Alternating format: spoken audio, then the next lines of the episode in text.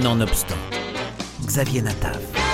Après huit documentaires ouvertement engagés se penchant sur le monde de l'entreprise, le réalisateur Gilles Perret, secondé au scénario par sa compagne Marion Richoux, se lance dans un film de fiction, reprise en main. Le réalisateur ancre son scénario dans un lieu très précis, la vallée alpine qu'il connaît bien pour y avoir passé son enfance et une partie de sa jeunesse.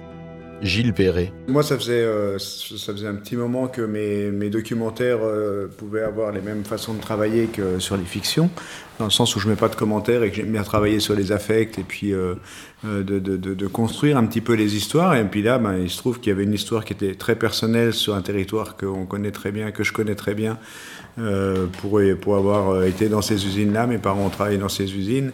C'est tourné dans la montagne, là où on grimpe, dans les bistrots, on va boire des coups. Et donc, du coup, c'était l'occasion de, de s'installer dans, notre territoire pour raconter une histoire et d'avoir une liberté totale pour la raconter. Parce que ça aurait été difficile de la raconter euh, en documentaire, puisqu'on traite de deux milieux qui sont un peu secrets, que ce soit la finance qui, euh, qui est assez secrète parce qu'ils n'ont pas trop intérêt à raconter ce qu'ils font parce que c'est pas toujours très glorieux. Et puis d'un autre côté, le milieu de l'industrie de la mécanique de précision qui s'appelle le décolletage, qui est aussi un milieu très secret parce qu'en fait, les 70% de cette activité est réalisée dans la vallée, donc ils se méfient un peu les uns des autres. Donc il y a un peu une culture du, secret. C'était l'occasion de, de, passer à la fiction, puis avec cette liberté de pouvoir faire dire ce qu'on veut à nos acteurs, et c'était pas mal. C'est l'histoire de Cédric qui, comme son père avant lui, travaille dans une entreprise de mécanique de précision en Haute-Savoie. L'usine doit être de nouveau cédée à un fonds d'investissement. Épuisé d'avoir à dépendre de spéculateurs cyniques, Cédric et ses amis d'enfance tentent l'impossible, racheter l'usine en se faisant passer pour des financiers. Marion Richoux. On se connaît quand même très bien avec Gilles. Moi, euh, j'ai fait des études de cinéma, j'ai euh, euh, peut-être les, références, les codes cinématographiques euh, qui sont aussi parfois euh, un peu pesants quand on veut passer à la réalisation.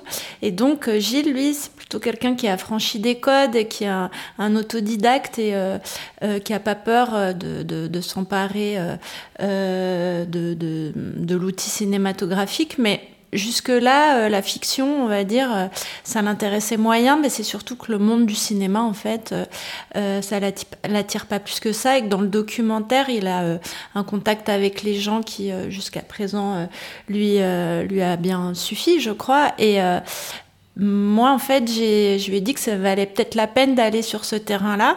Et donc, on a travaillé ensemble euh, en essayant de distiller avec euh, euh ceux qui fait cinéma, justement, euh, ses idées, euh, les valeurs qu'il voulait aussi vraiment mettre dans le film.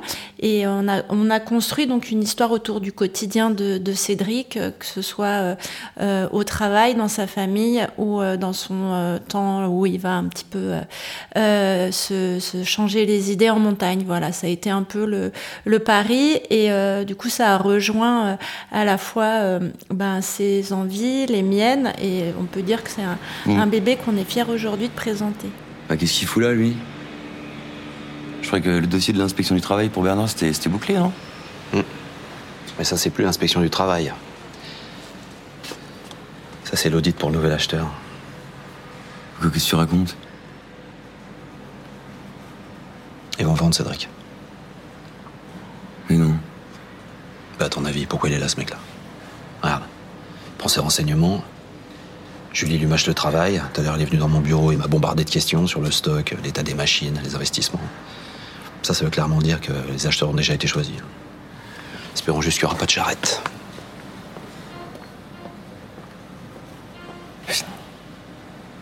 Du coup, j'ai insisté sur les perspectives de BE sur les trois ans. Euh, j'ai joué un peu sur les stocks. J'ai continué d'étaler la dette, ce qui laisserait une petite marge d'investissement pour le parc machine, tout en gardant un grand taux de rendement. Parfait. Super. Bon, super. Il reste plus qu'à faire la liste. Hein? Euh, quelle liste? Julie, faut bien proposer un allègement de la masse salariale si on veut être attractif. Hein, c'est pas à vous que je vais apprendre ça. Et mon poste? Mais vous me suivrez à Londres. Mais moi, j'aimerais rester là. Ici, là Dans ce trou Non, mais il a rien. Mais je n'empêche, je voudrais rester là. Bon. J'appuierai votre demande. Même si je trouve que c'est du gâchis. Tiens. Justement, c'est Londres.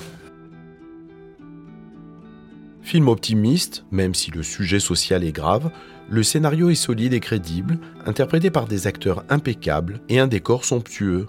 C'est vrai que sur le papier, euh, parler de la finance et des mécanismes financiers qui euh, euh, s'opèrent sur les PME industrielles, enfin sur le papier, c'est un peu chiant. Donc du coup, tout le boulot du scénario et tout ce qu'on a essayé de faire, c'est de rendre ça à la fois joyeux, à la fois émouvant, et d'emballer ça au mieux pour que justement on, passe faire, on fasse passer ces concepts euh, parfois difficiles d'accès euh, d'une façon assez euh, simple et évidente. Donc c'est aussi pour ça que c'est devenu, au fil du temps, notre scénario s'est étoffé et c'est devenu une, une, comédie sociale et une comédie sociale en plus qui qui nous tire plutôt vers le haut plutôt que des films sociaux qui habituellement au cinéma ont plutôt tendance à mal se finir. Reprise en main, un vrai moment de cinéma et d'espoir